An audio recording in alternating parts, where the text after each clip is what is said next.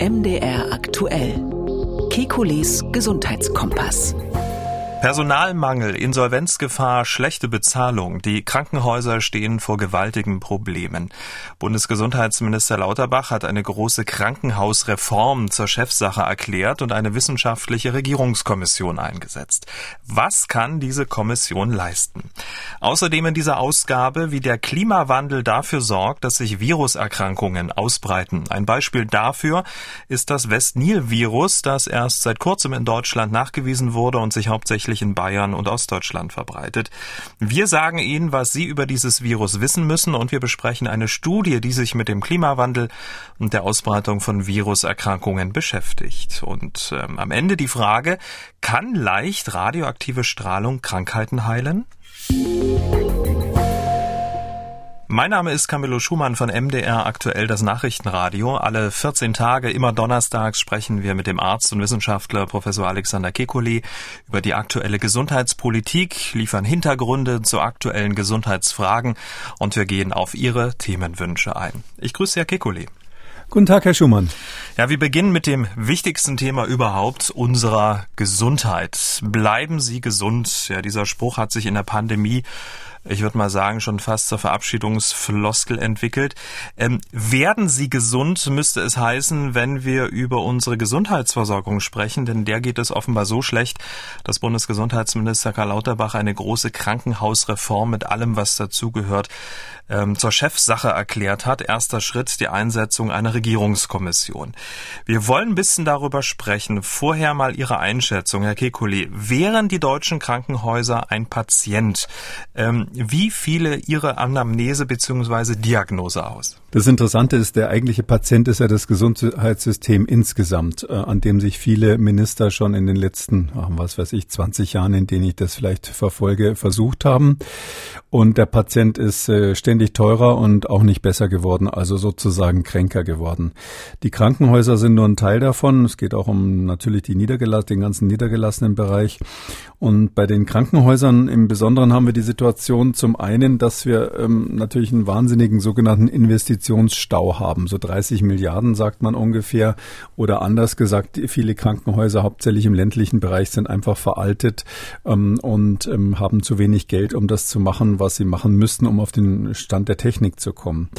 Dann haben wir das Problem, dass wir zu wenig Pfleger haben, zu wenig Pflegepersonal im weitesten Sinne und ähm, aber auch zu wenig Ärzte. Das ist ein Problem, was oft dann, sage ich mal, etwas übersehen wird, dass wir sowohl bei den Ärzten als auch bei den Pflegern äh, ein Riesenproblem haben äh, bezüglich des Personals in den Krankenhäusern. Es wird in den nächsten Jahren nicht besser. Und eine Situation, dass einfach ähm, eine Unterversorgung in ländlichen Regionen zum Teil ist ähm, und ähm, eine Überversorgung, Überkapazität in der Stadt. Das heißt, wir geben sehr, sehr viel Geld aus dafür, dass wir eigentlich nicht besonders viel Gesundheit zurückbekommen. Und ja, da muss man eigentlich unbedingt was machen und zwar schon lange. Das haben viele Minister vor Herrn ähm, Lauterbach ja auch schon versucht. Wenn ich so raushöre, sind äh, die Probleme der Krankenhäuser sozusagen ein Teilaspekt und es bräuchte eigentlich, wenn, wenn man schon rangeht und ähm, die Wurzel des Problems klären möchte, sozusagen einen ganz großen Wurf. Ja, das ist eben die Frage, ob man eine äh, echte Strukturreform hinbekommt. Und eine Strukturreform ähm, ist selbst für die Krankenhäuser, ähm, kann man wirklich sagen, sei eigentlich noch nie in dem Sinn gemacht worden, dass man den groben Rahmen angeht. Da geht es ja zum Beispiel um die Frage, wer ist überhaupt zuständig. Bei uns in Deutschland sind für die Krankenhäuser ja die Länder zuständig. Und ähm, die machen, sage ich mal, so etwas provokativ ihre Hausaufgaben nicht. Die bauen zwar neue Kliniken hin oder haben auch viele Kliniken hingebaut. Es gibt viele Kreiskrankenhäuser, die also sehr zu, zur Freude des jeweiligen Landrats irgendwann mal hingesetzt wurden und ähm, die, wo aber die Länder jetzt nicht genug Geld haben, die wirklich auf den Stand zu bringen.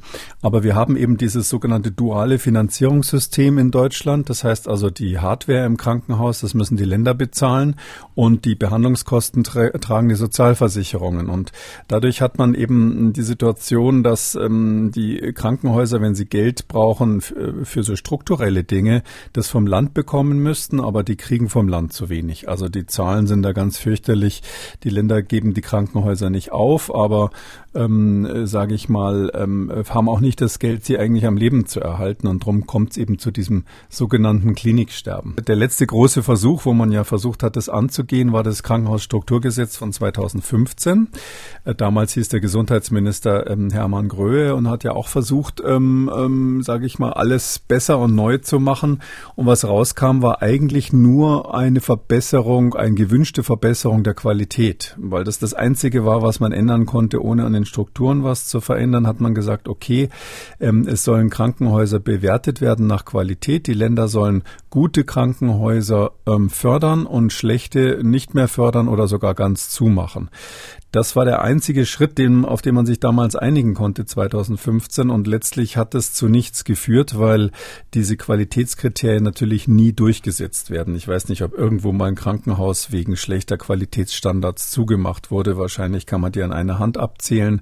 Und da sind wir eigentlich in der gleichen Situation wie vorher. Und deshalb kann man so grob sagen, ganz toll, dass der Herr Lauterbach das nochmal angehen will. Sehr, sehr viel Glück dabei. Aber da braucht man vor allem einen großen gesellschaftlichen Konsens weil die Folgen natürlich für uns alle dann äh, von Bedeutung sind. Über den Konsens und den möglicherweise vielleicht schwierigen, äh, die schwierige Konsensfindung wollen wir gleich sprechen. Vorher mal noch die Frage an Sie. Ähm, was wären denn so aus äh, Sicht der Patientinnen und Patienten so die größten Baustellen im Krankenhauswesen, die man äh, angehen sollte? Ja, aus meiner Sicht ist es so, ähm, das eine ist das Strukturproblem in ländlichen Regionen, aber da ist eben nicht nur Krankenhaus, sondern auch die, der niedergelassene Bereich gefragt. Es gibt einfach ländliche Regionen, wo es kaum möglich ist, einen Facharzt zu kriegen.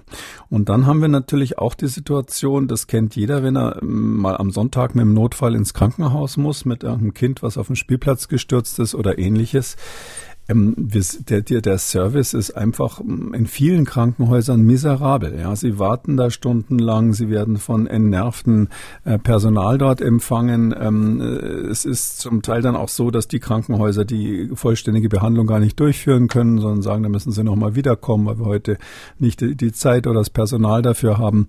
Also ich sag mal so, dieser Serviceaspekt der Medizin, der kommt in Deutschland wirklich äh, vollkommen zu kurz aus Patientensicht und und ähm, es ist eben so, dass man im ländlichen Bereich das Problem deutlicher als in der Stadt hat. Also ich glaube, die zwei Dinge sind jetzt aus Patientensicht das, das Hauptproblem. Mhm. Um die Probleme in den Griff zu bekommen, hat äh, Bundesgesundheitsminister Karl Lauterbach eine Regierungskommission für eine moderne und bedarfsgerechte Krankenhausversorgung berufen. So steht's auf der Website des Bundesgesundheitsministeriums. 15 Expertinnen und Experten aus den Bereichen Versorgung, also Pflege und Medizin, der Ökonomie und der Rechtswissenschaften sollen nun Vorschläge erarbeiten. Diese Empfehlungen der Kommission sollen dann Grundlage für die Krankenhausreformen ab dem Jahr 2023 werden. Dabei ist dem Vorsitzenden dieser Kommission, das ist Professor Dr. Tom Pschor, Chefarzt der Abteilung für Psychiatrie äh, an der Schlosspark Klinik Berlin 1, völlig klar. Die aktuelle Situation verstehe ich am ehesten so, äh, dass allen geht es im Moment äh, schlecht. Die Krankenkassen sehen einem Defizit von 16 Milliarden Euro oder mehr entgegen. Viele Krankenhäuser fürchten um die Insolvenz. Die Mitarbeiterinnen und Mitarbeiter sind massiv belastet, leiden an sehr vielen Stellen unter Personalmangel und die Leidtragenden von all dem sind dann die Patientinnen und Patienten. Daraus folgt auch aus meiner Sicht der Bedarf für diese wirklich große Reform. Da wird es ganz klar vielfältige Interessen geben von den unterschiedlichsten Seiten, die auch fast alle legitim sind, die sich aber nicht alle gleichzeitig miteinander werden vereinbaren lassen. Das wird äh, ganz klar da auch bei den Interessen äh, Konflikte geben, aber ich bin Psychiater, freue mich drauf. Er ist Psychiater, er freut sich hm. drauf. Das ist eigentlich so der schönste Satz äh, an dieser Aussage. Ähm, wo sehen Sie eigentlich das größte Konfliktpotenzial? Naja, ähm, so wie es jetzt aufgestellt ist, ähm, ohne jetzt also zu sehr ins Detail reinzugehen, ähm, ist es ja so, man muss irgendjemand was wegnehmen. Es ist ähm, vor allem, es gibt letztlich eine naheliegende Lösung, die schon von Fachleuten seit Jahrzehnten inzwischen ähm, aufgezeigt und analysiert wurde.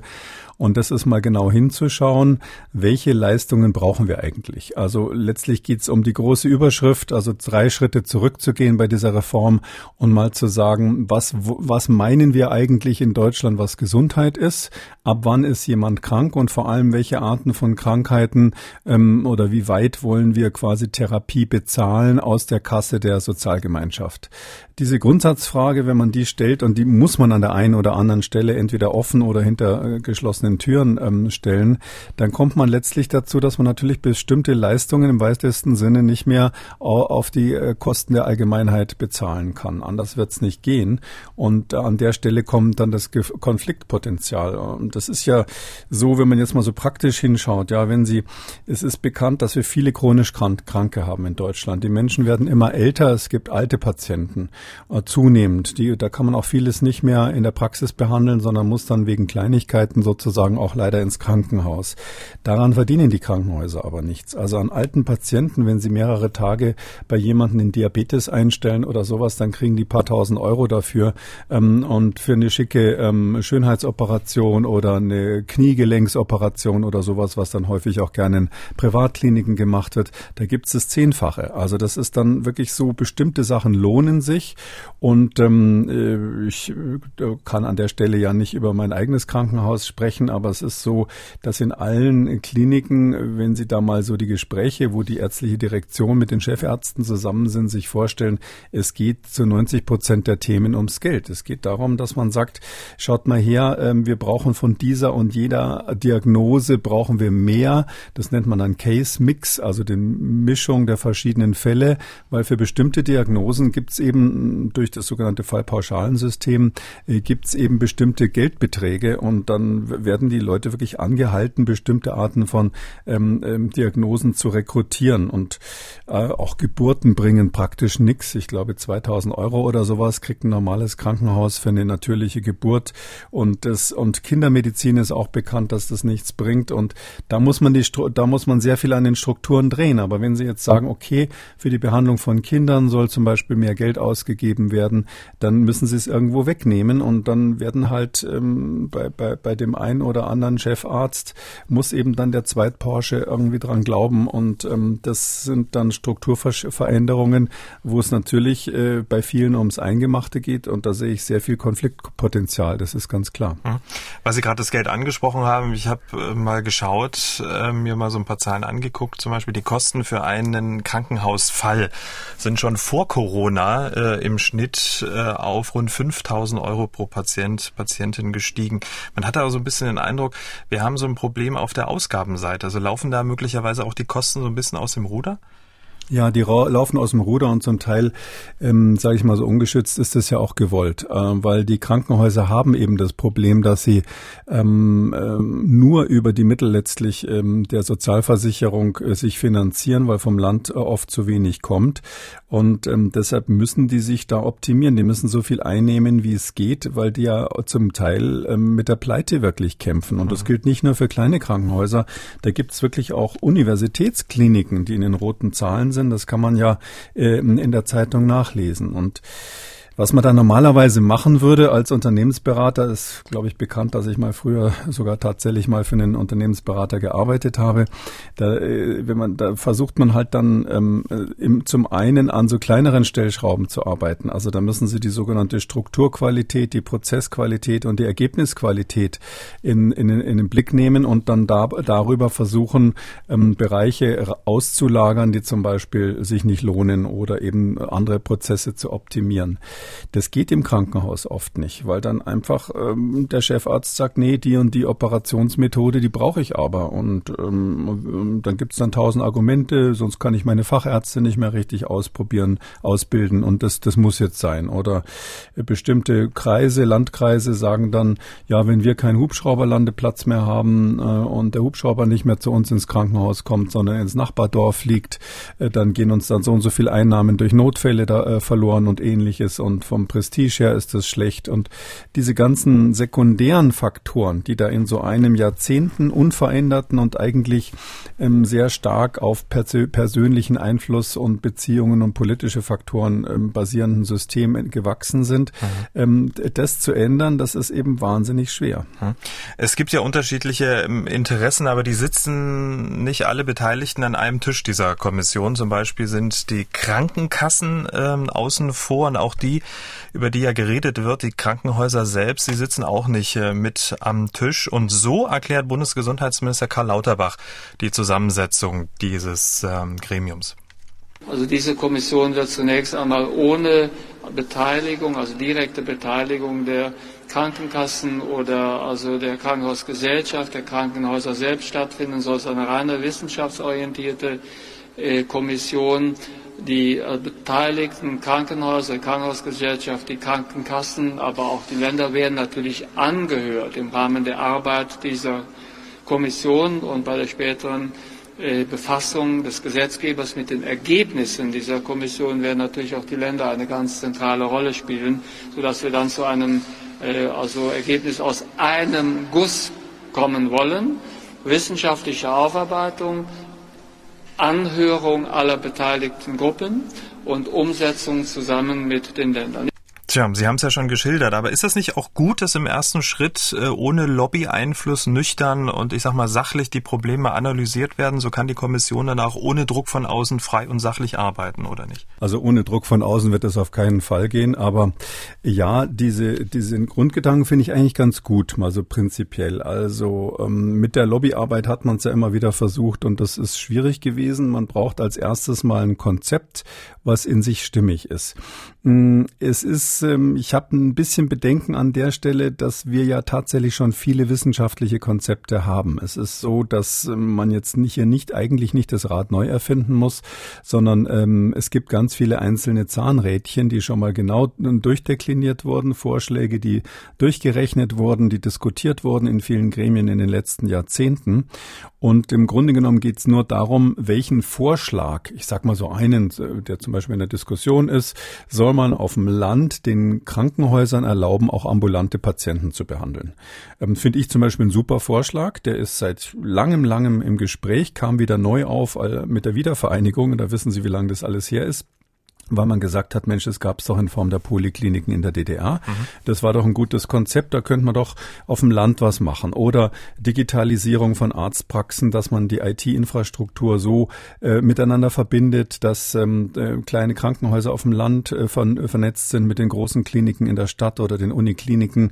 Also diese, diese Versorgungsebenen, wie man das dann nennen würde, äh, miteinander verbunden werden, so dass die Wahrscheinlichkeit äh, sinkt oder dass das Risiko vermindert wird, dass jetzt jemand auf dem Land Land, weil er in einer kleinen Klitsche sozusagen behandelt wird, ähm, dass man da eine wichtige Diagnose übersieht. Da könnte dann sozusagen der Spezialist per Telemedizin zugeschaltet werden. Das sind ja alles uralte Ideen, die es schon lange, lange gibt zum Teil sehr gute Konzepte und diese Kommission muss eigentlich nichts neu erfinden, sondern die muss aus diesen Konzepten letztlich ein Paket bauen, was äh, für die Gesamtreform funktioniert. Und da ist eben das erste Problem, hatte ich schon gesagt, ähm, dass man hier sich auf die Krankenhäuser fokussiert aus politischen Gründen. Da ist es am einfachsten, da ist gerade auch der Wunsch da, was zu machen. Und ähm, Lauterbach hat schon angedeutet, äh, wenn es jetzt um Dinge wie Gebührenordnung für Ärzte geht oder ähnliches, also Sachen, die dann auch den niedergelassenen Bereich stärker betreffen, ähm, da will er in dieser Legislatur nicht ran. Das heißt also, man kann nicht das große Ganze sozusagen angehen. Man geht einen Teil davon an. Man, die Kommission muss jetzt aussuchen, was da sinnvoll wäre. Das würde ich mal sagen, das wird sie hinkriegen. Auch dann in Gesprächen natürlich mit den verschiedenen Interessensvertretern. Aber die Nagelprobe ist eben dann, äh, wenn dann eben die Kassen und vor allem die Länder, die ja eigentlich zuständig sind, ja, das mhm. muss man sich ja nochmal klar machen, wenn die dann irgendwann ins Boot geholt werden. Und ähm, das ist so ein bisschen, als wenn sie die Rechnung ohne den Wirt machen letztlich. Das ist eine Glückssache. Das kann sein, dass die das schaffen. Das kann aber auch sein, dass dann alle den Kopf schütteln und sagen, nee, geht nicht aus den und den und den Gründen. Und da ziehen die dann die Papiere von vor 15 Jahren raus, wo, wo schon mal erklärt wurde, warum das und das angeblich unmöglich wäre. So sieht also die äh, Struktur aus ähm, dieser ähm, Regierungskommission. Schauen wir mal auf die Arbeitsweise dieses Gremiums. Ähm, die beschreibt Bundesgesundheitsminister Karl Lauterbach so. An die Arbeitsweise, an die hier eher gedacht ist, ist die Arbeitsweise, wie wir sie auch im Expertenrat, also des Gesundheitsministeriums haben, dass es also sehr regelmäßige Treffen gibt. An diesen Treffen wird der Bundesgesundheitsminister sehr häufig teilnehmen. Es werden spezifische Fragen abgearbeitet und es wird vielleicht zu kurzen Stellungnahmen kommen, so dass man also äh, konkret an, äh, sagen wir mal, äh, kurzen Fragen, kurzen und gut definierten Fragen arbeitet, äh, das auch im, äh, in Zusammenarbeit mit dem Ministerium macht und dass diese Ergebnisse schon einfließen können in laufende Gesetzgebungsverfahren, sodass man nicht einen langen Bericht ganz am Ende erwartet, möglicherweise noch mehreren Sondervoten. Hm. Also einzelne Probleme besprechen, sofort in die Gesetzgebung einfließen lassen. Ist das so eine schnelle und wirklich effektive Hilfe oder so eine OP am offenen Herz mit ungewissem Ausgang?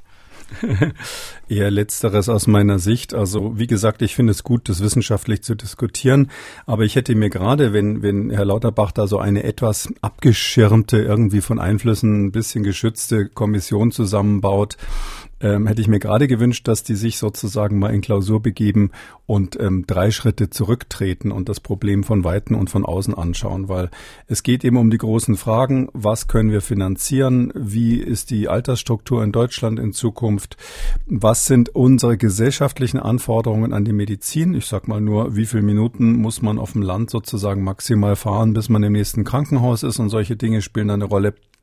Oder auch, was wird bezahlt und was nicht? Ja, muss man jetzt jede Risikosportart von reichen Leuten ähm, unbedingt aus der Solidarkasse bezahlen und diese Dinge.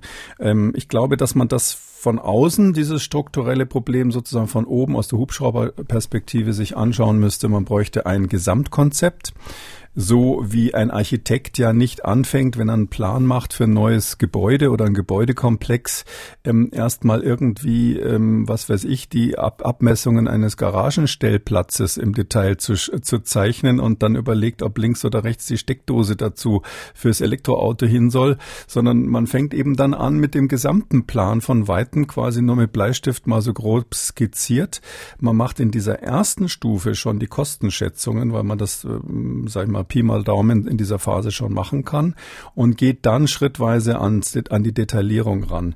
Wenn er jetzt sozusagen klein klein ähm, Schritt für Schritt die Kommission mit irgendwelchen Spezialfragen ähm, ähm, quasi ähm, beauftragt, ähm, dann kann ich mir nur vorstellen, dass am Schluss eben keine strukturelle Veränderung äh, kommt, sondern dass man äh, sozusagen mit feinem Kamm einige Detailprobleme vielleicht verbessert, aber möglicherweise nicht das hinkriegt, was, was Herr Lauterbach sich vorstellt. Aber ich will will es jetzt auch nicht schlecht reden. Es ist nur so, ich bin ja auch schon in ähnlichen Kommissionen gewesen. Die Schutzkommission der Bundesregierung, die hat auch früher ähm, so generelle, ähm, sage ich mal, Konzepte abgegeben, sozusagen Abschlussberichte abgegeben alle paar Jahre, äh, wo sie so Gesamtrisiken zum Beispiel bewertet hat. Ähm, das waren immer, finde ich, gute und wichtige Arbeiten und ähm, hat aber dann später, ähm, kurz bevor sie dann geschlossen wurde, mehr und mehr Arbeiten gemacht, wo das Ministerium gesagt hat, nimm doch mal dazu Stellung, kannst du uns dazu nicht was schreiben? Und daher weiß ich aus eigener Erfahrung, ähm, das ist dann häufig politisch quasi intendiert. Also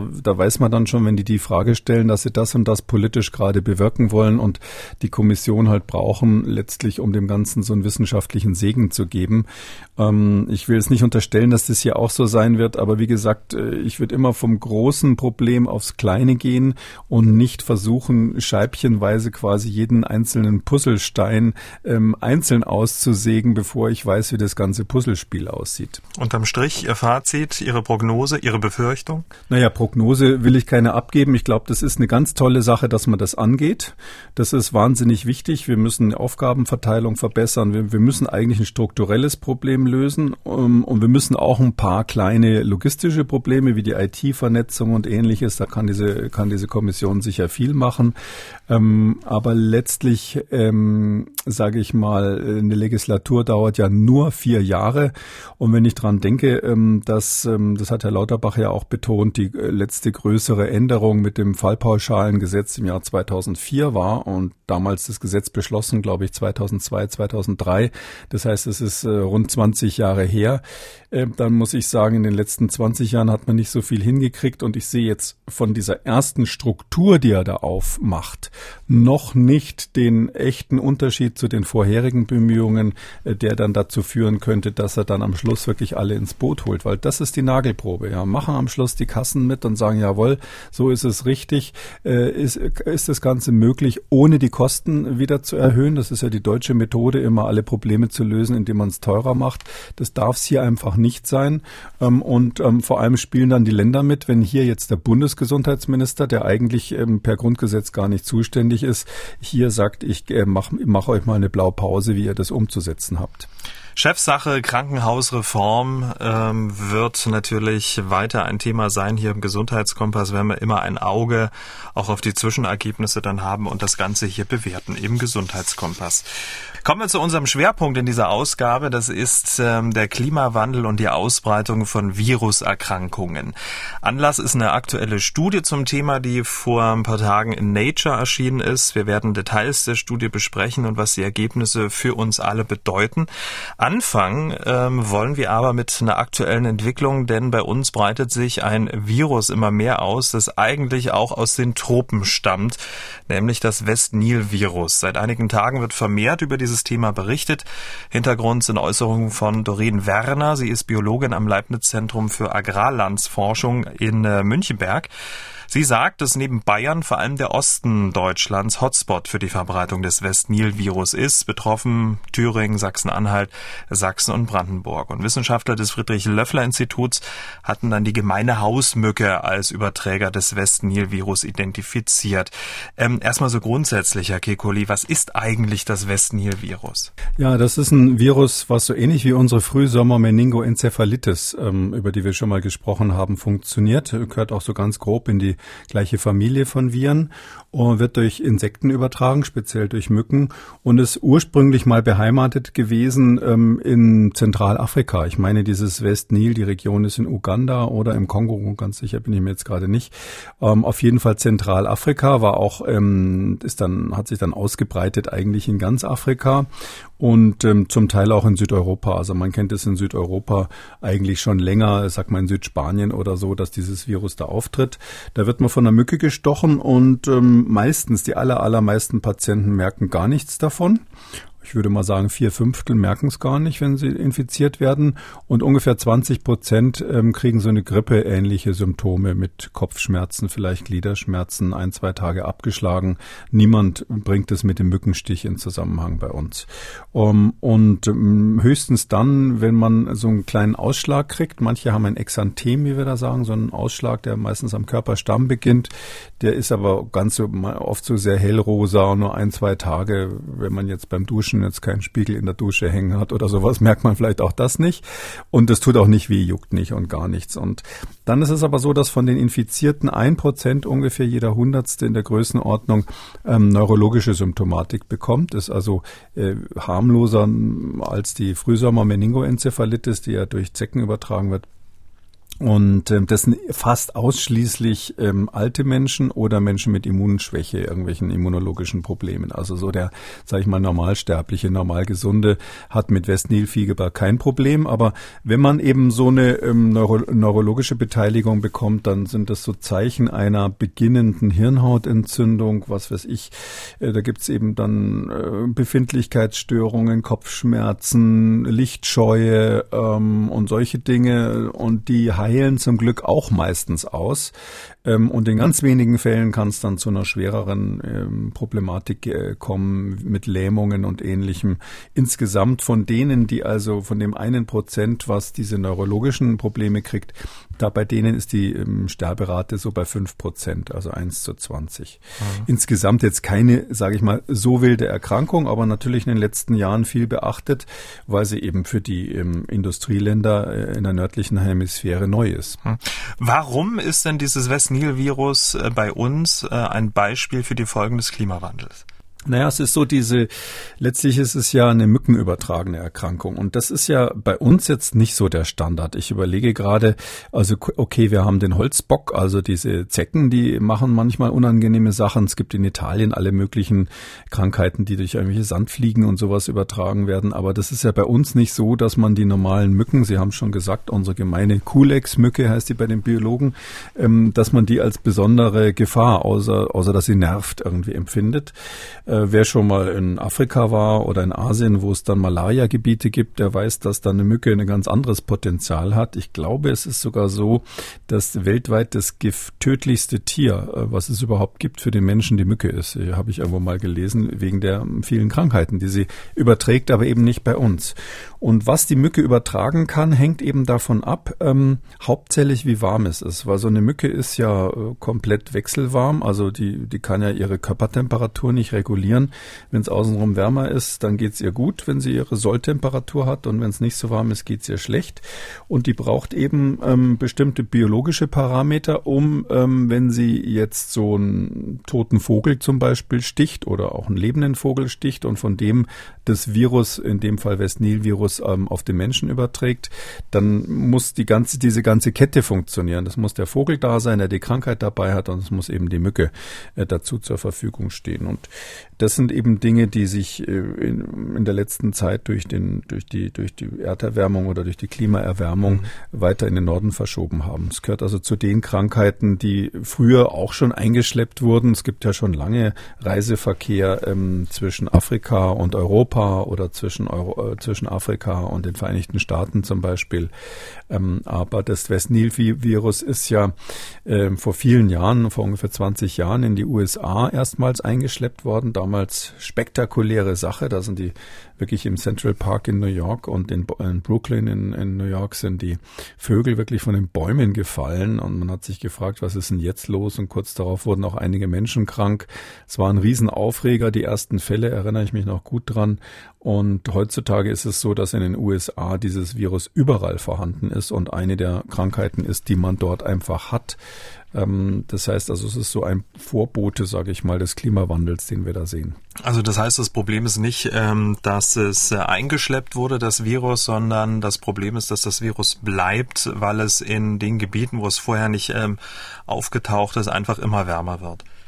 Ja, es kann dann überwintern sozusagen. Also wir haben das äh, in Deutschland auch früher einzelne Fälle gehabt. Äh, ich weiß gar nicht, seit wann die allerersten Fälle da waren. Ich glaube 2019, 2018 oder so gab es dann einzelne Fälle.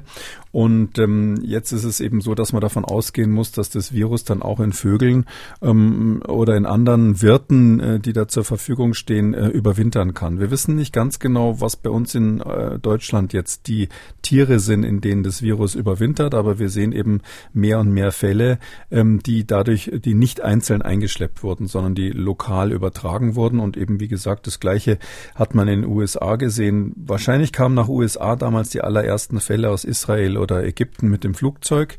Aber jetzt ist es eben ein amerikanisches Virus geworden und man kann davon ausgehen, dass äh, West Nil-Virus auch in Deutschland eine Diagnose wird, die man immer häufiger hört. Hm. Und ähm, ist SARS-CoV-2, um mal sozusagen den Bogen ähm, zur aktuellen Pandemie ähm, zu schlagen. Ist SARS-CoV-2 ebenfalls eine Folge des Klimawandels oder könnte es sein?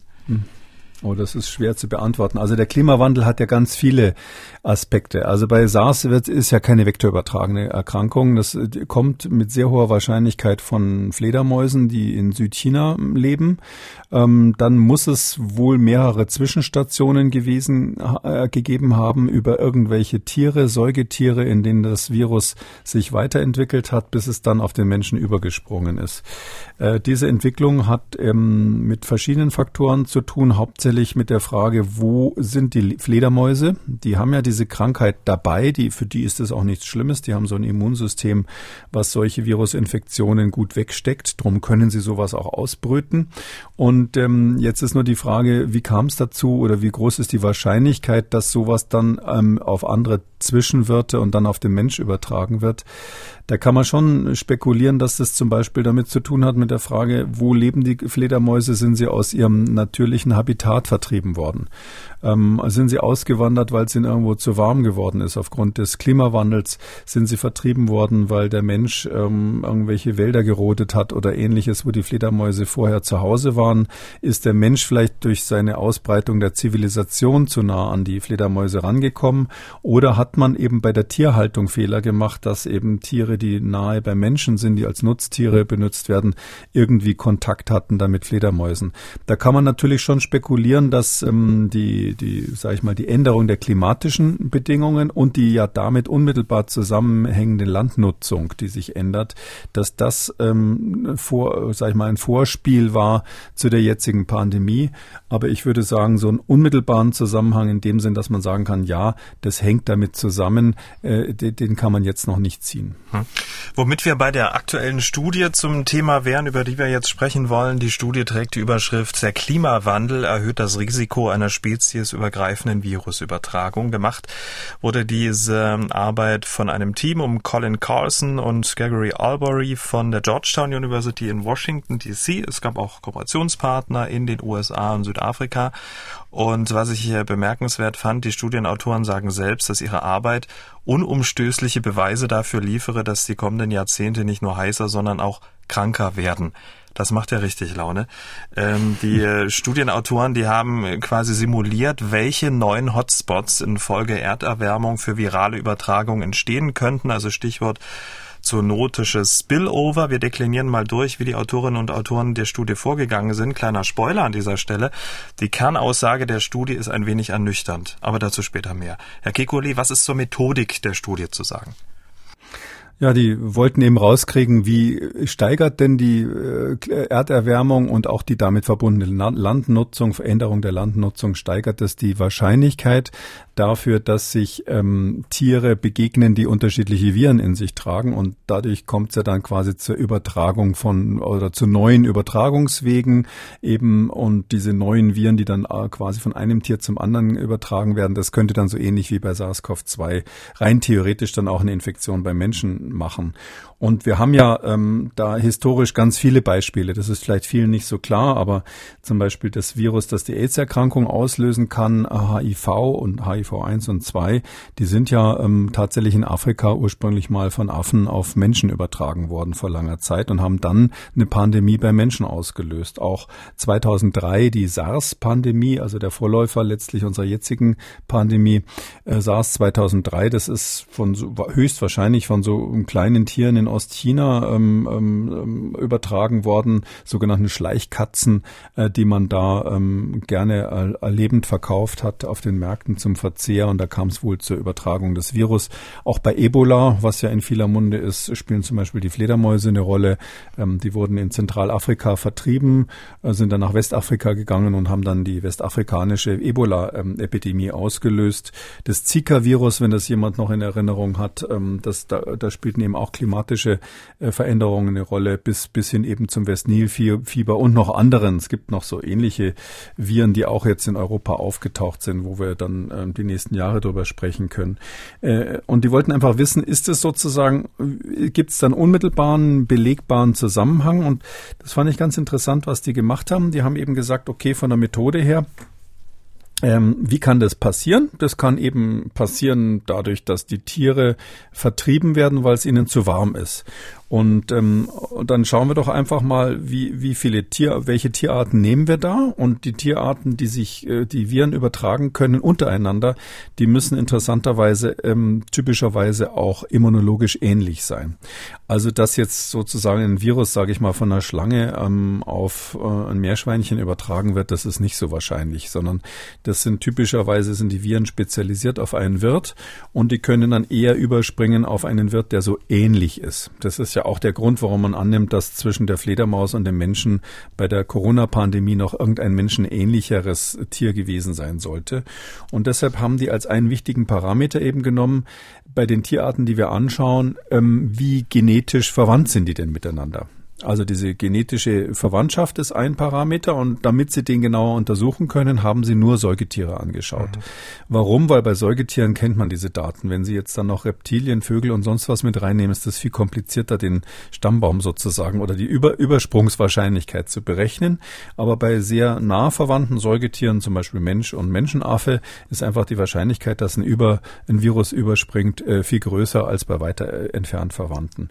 Und dann müssen die natürlich auch äh, geografisch im gleichen Bereich sein, damit das funktioniert. Das heißt, sie brauchen eine geografische Überlappung sozusagen der Habitate. Und äh, das haben die alles simuliert und haben eben dann quasi geguckt, wie, wie sieht es dann aus. Äh, theoretisch bis 2070 haben sie das durchgerechnet. Bei vier verschiedenen Klimaszenarien. Wir haben vier verschiedene Szenarien genommen. Ein Szenario, das harmloseste, hieß dann sozusagen, wir bleiben unterhalb des Zwei-Grad-Ziels bis dahin da hätte ich fast gesagt kleiner Lacher in Klammern. Ähm, und wir werden bis dahin ähm, bei der Landnutzung ähm, alles richtig machen. Also wir werden nachhaltige Landnutzung betreiben. Wir steigen aus den, auch aus den fossilen äh, Brennstoffen aus. Das ist das optimale Szenario und dann haben sie als, als Worst-Case-Szenario sozusagen gesagt, okay, äh, schneller Abbau vom Land, äh, schnelle Degradation des Landes. Also wir machen noch mehr kaputt, wir betonieren noch mehr ein, wir reißen das Land auf, um irgendwelche seltenen Erden auszubauen buddeln, um damit Elektroautos und ähnliches zu bauen. Und wir bleiben zusätzlich aber bei den fossilen Bremsstoffen und wir, und wir ähm, äh, reißen das 2-Grad-Ziel und gehen sogar über 4 Grad Erderwärmung hoch diese vier da, da haben sie vier Szenarien aufgemacht mhm. und haben eben das durchgerechnet und geguckt, wie sieht's dann aus, wenn es jetzt wärmer wird in bestimmten Regionen der Erde verschwinden die Tiere sozusagen aus dem Bereich, wo sie bisher gewohnt haben? Äh, wo ziehen sie hin als nächstes? Und wie schnell schaffen sie das? Und da ähm, kamen sie eben auf, finde ich, ganz interessante Ergebnisse. Und das ist ja genau der Punkt ähm, zu diesen Szenarien, denn die Tiere verlassen ihr ähm, ja, ursprüngliches Habitat und ziehen weiter und treffen dann dort auf Tiere, die sie bis zu dem Zeitpunkt noch nie gesehen haben.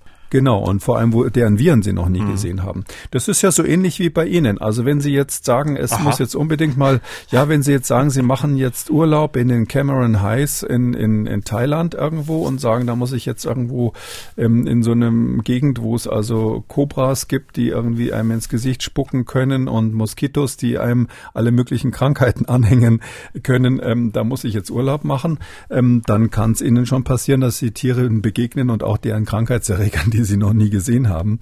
Und das merkt man dann spätestens, wenn man irgendwo im Krankenhaus liegt am Tropf.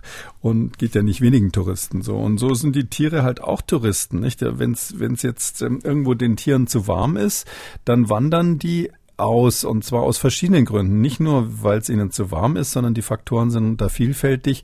Es geht auch ums Nahrungsangebot. Und deshalb ähm, ist auch in diesen Berechnungen mit drinnen gewesen zum Beispiel die Frage, an welcher Stelle der Nahrungskette stehen die denn? Sind die sozusagen, sind es Raubtiere, die ganz oben irgendwo in der Nahrungskette sind? Oder sind es irgendwelche kleinen Tiere am Boden? Es kommt auch auf die Frage an, wie groß die Tiere sind. Ähm, wie schnell können sie sich fortbewegen? Sind es kleine Mäuschen oder sind es äh, vielleicht Fledermäuse, die sogar fliegen können und ähnliches?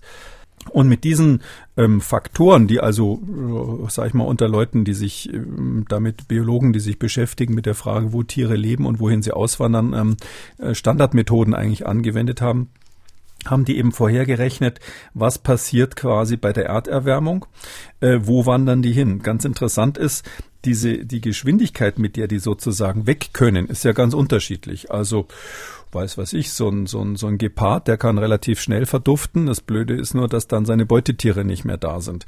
Ähm, kleine äh, Tiere, die kurze Beine haben, wie Mäuse und Ratten, die typischerweise viele ähm, Infektions, für den Menschen gefährliche Infektionskrankheiten tragen können, sind glücklicherweise aber nicht so schnell.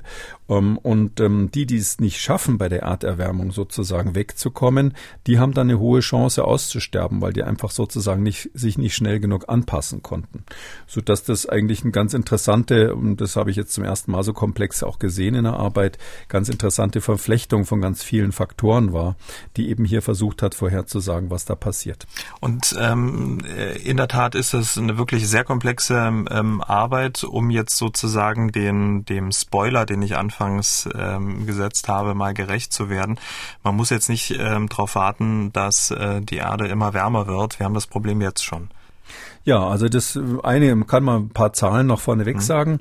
Es ist so, ähm, die haben ausgerechnet, dass man in den, also jetzt bis ähm, 2070, soweit ist es ja berechnet worden, das ist ja nicht mehr so lange. Also einige unserer Hörer werden das hoffentlich noch erleben. Äh, bis 2070 ist es so, ähm, da wird man ungefähr 300.000 zusätzliche, hätte man theoretisch ungefähr 300.000 zusätzliche Kontakte zwischen neuen Tierarten. Also Tierarten, die sich bisher noch nicht begegnet sind, ähm, ungefähr 300.000. Die haben ausgerechnet, dass im Moment ungefähr 350.000 Tierarten, jetzt nur betroffen, nur bezogen auf die Säugetiere, ähm, äh, dass die, ungefähr 350.000 Kontakte stattfinden im Moment zwischen den Tierarten. Das heißt also, das sind die, die jetzt im Moment schon in überlappenden Regionen leben. Diese 300.000 ähm, äh, Kontakte der Tiere führen jetzt theoretisch zunächst mal zu ungefähr 15.000 Übertragungen von Viren. Ähm, das klingt relativ viel, ähm, ist aber, wird aber nochmal reduziert eben durch die Frage, wie schnell kommen die Tiere weg. Die müssen sich ja irgendwo hinbewegen, um sich anzupassen. Und ähm, da haben sie was gesehen, was, was ich ganz interessant fand. Es gab vorher zwei so äh, Theorien. Die eine Theorie war, dass man gesagt hat, die wandern dann nach Norden. Das ist ja auch das Naheliegende, dass irgendwie äh, im südlichen Europa afrikanische Krankheiten auftreten oder ähnliches. Ähm, und die andere Theorie war, die wandern eher an Küsten oder in höher gelegene ähm, Regionen, die einfach irgendwo quasi im, auf irgendwelchen Hochebenen oder in den Bergen sind, weil da ist es ja auch kühler an der Küste und in höheren Regionen. Und letzteres ist hier belegt worden. Also diese Studie hat jetzt ganz klar die Theorie favorisiert oder, oder eigentlich fast belegt, dass die, dass diese Wanderung von Süden nach Norden gar nicht der Haupteffekt ist, der da eintritt, sondern dass die Tiere in höher gelegene Lagen oder Richtung Küste wandern. Was bedeutet das? Sie konzentrieren sich zugleich, weil oben auf dem Berg ist natürlich weniger Platz als unten typischerweise. Und die, die sich da oben konzentrieren, das sind diejenigen, die dann dadurch auch mehr Krankheiten übertragen, weil sie weniger Platz haben. Das gleiche gilt für die Küstenbereiche. Das Interessante ist, in diesen Bereichen an der Küste und auch in höheren Lagen, wo es etwas kühler ist, hat man typischerweise auch größere menschliche Siedlungen, sodass also die, die Vorhersagen, die Tiere fliehen quasi vor der Hitze dann in einen Bereich, wo auch der Mensch schon ist. Und dadurch ist auch die Wahrscheinlichkeit der Übertragung auf den Menschen gesteigert. Und wenn man diesen Faktor mit berücksichtigt, dass einige Tiere es eben nicht schaffen, äh, schnell genug wegzukommen, sozusagen bei drei nicht auf dem Baum sind und dann äh, dort bleiben, wo sie vorher waren oder unterwegs aussterben, dann hat man in der Größenordnung von 4500 neuen Übertragungen von neuen Erregern ähm, weltweit bis 2070. Und das ist schon, das ist schon eine Ansage, ja, weil jede dieser Übertragungen natürlich in sich die Gefahr begibt, dass dann neue, ähm, neue Erreger entstehen durch Vermischung, dass die sich wieder anpassen an ein Tier, was ähnlicher äh, wie der Mensch ist und das dann weiter übertragen. Ja, und der, der Spoiler, den Sie anfangs gesetzt haben, ist die interessante Frage eben, wann passiert das Ganze denn? So, man hat ja als erstes die Idee und wird, wurde auch in der Presse viel so dann ausgewertet, ja, wir müssen jetzt unbedingt den Klimawandel Klimawandel bekämpfen, damit es nicht dazu kommt? Äh, die gemeine Antwort ist, ähm, es ist tatsächlich so, ähm, dass das schon begonnen hat. Die haben diese vier Szenarien vom Worst Case über vier Grad Erderwärmung bis zum Best Case unter zwei Grad äh, gegeneinander laufen lassen. Und es gibt keinen signifikanten Unterschied zwischen diesen Szenarien. Bei jedem der Klimaszenarien, selbst bei dem optimalen, ähm, an das ja kaum noch jemand glauben mag, äh, wir werden in, wahrscheinlich in fünf Jahren in der Lage sein, dass wir 1,5 Grad Erwärmung nicht mehr revidieren können.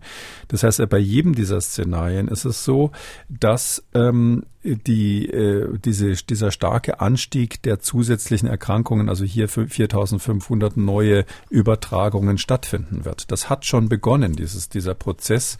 Und der ist jetzt sozusagen nicht mehr aufzuhalten, sondern wir müssen damit rechnen, dass wenn wir klimatisch noch mehr Unsinn machen, dann wird das Ganze noch schlimmer. Aber dieser eine, diese eine Klimafolge ist praktisch schon eingetreten.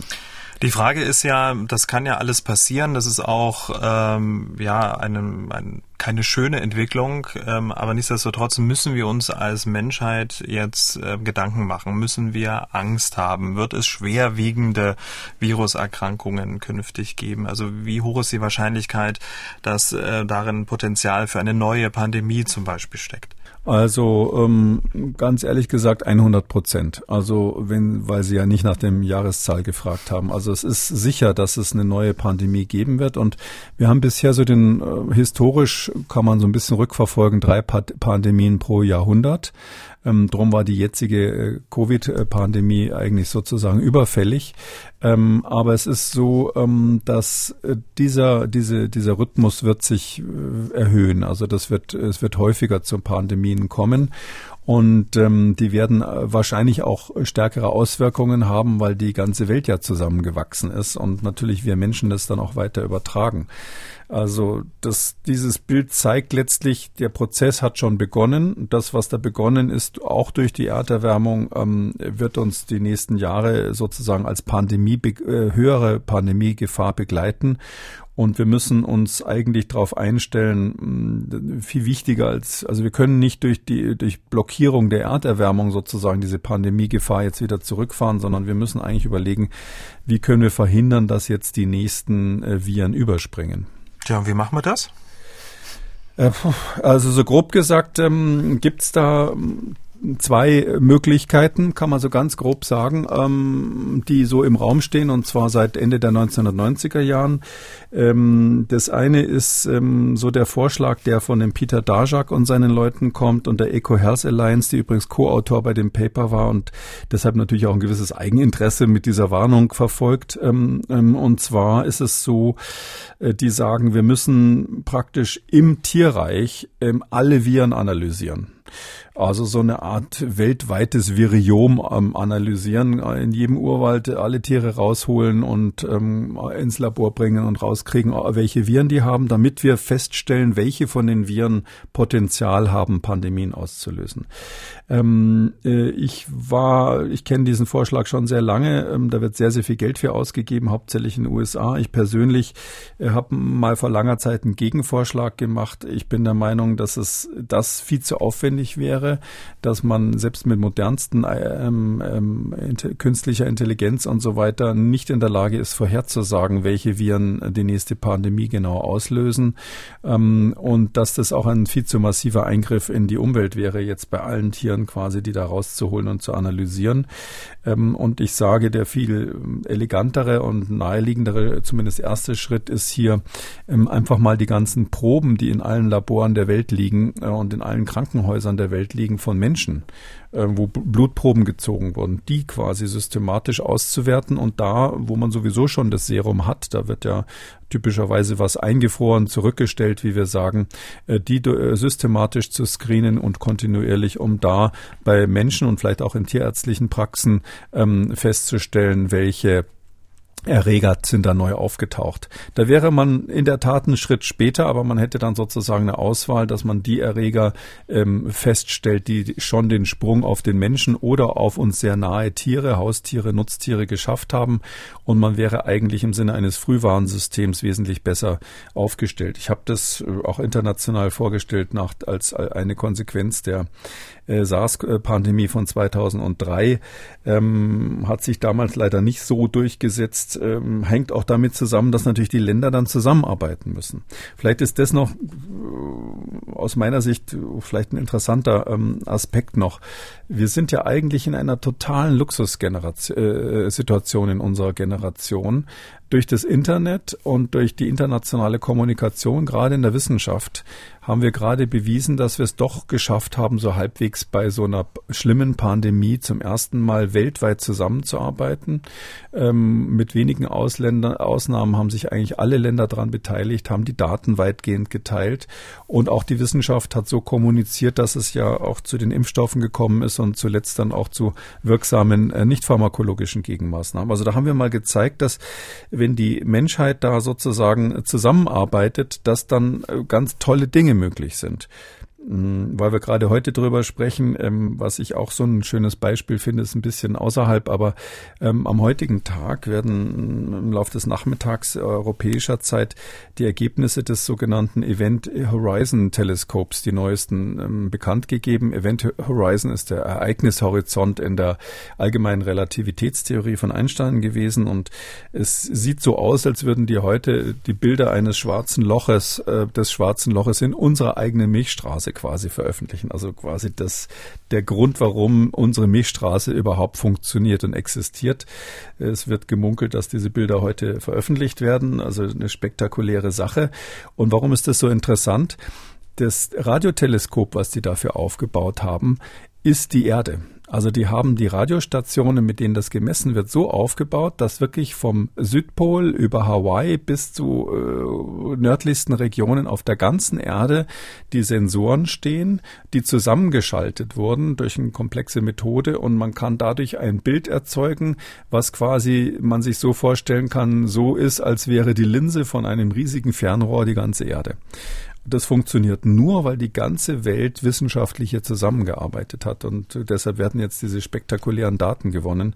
Das heißt also, diese, dieses Zusammenrücken der Menschheit hat ein wahnsinnig tolles Potenzial, aber birgt eben auch die Gefahr, dass wenn alle zusammenrücken, dass dann mit ihren Tieren vor allem, dass dann mehr Krankheiten übertragen werden.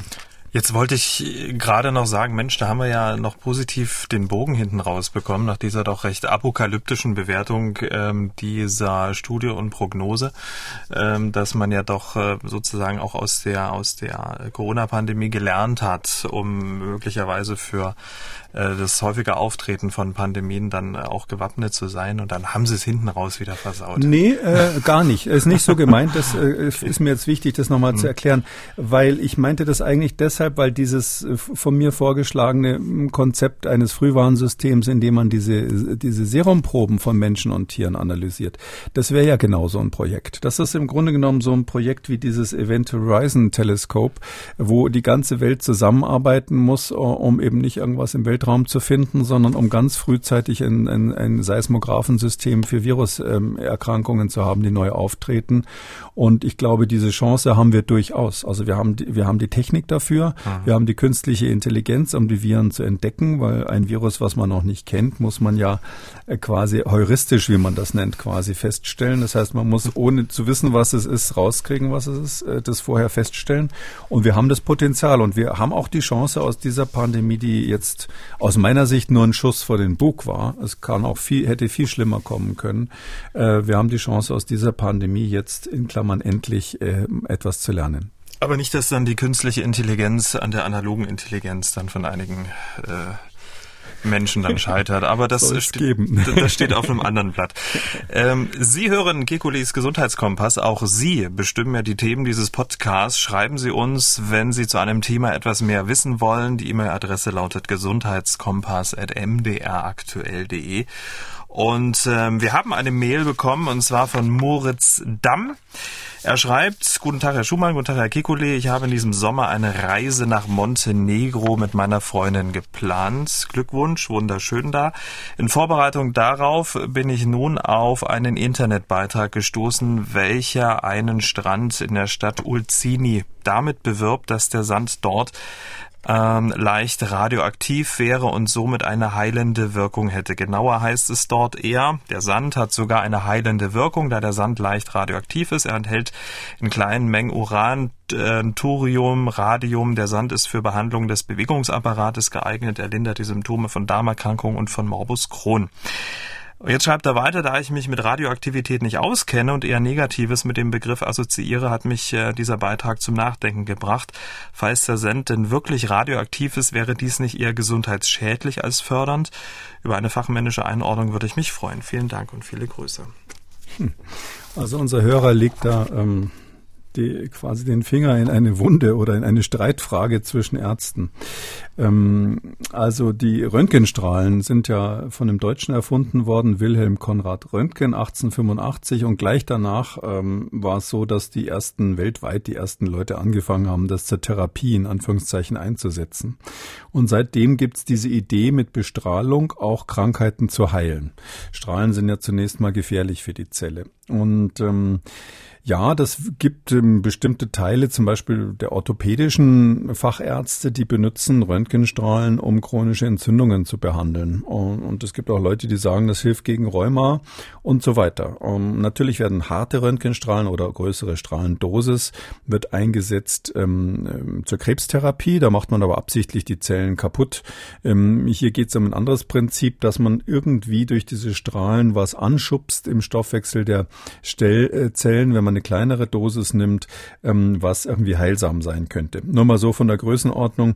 Also wenn Sie äh, so einen Tennisarm zum Beispiel mit Röntgenstrahlen behandeln, dann geben Sie da ähm, drei bis sechs Gray drauf. Also Gray ist die Dosis, die man da hat oder die, die, die Messeinheit.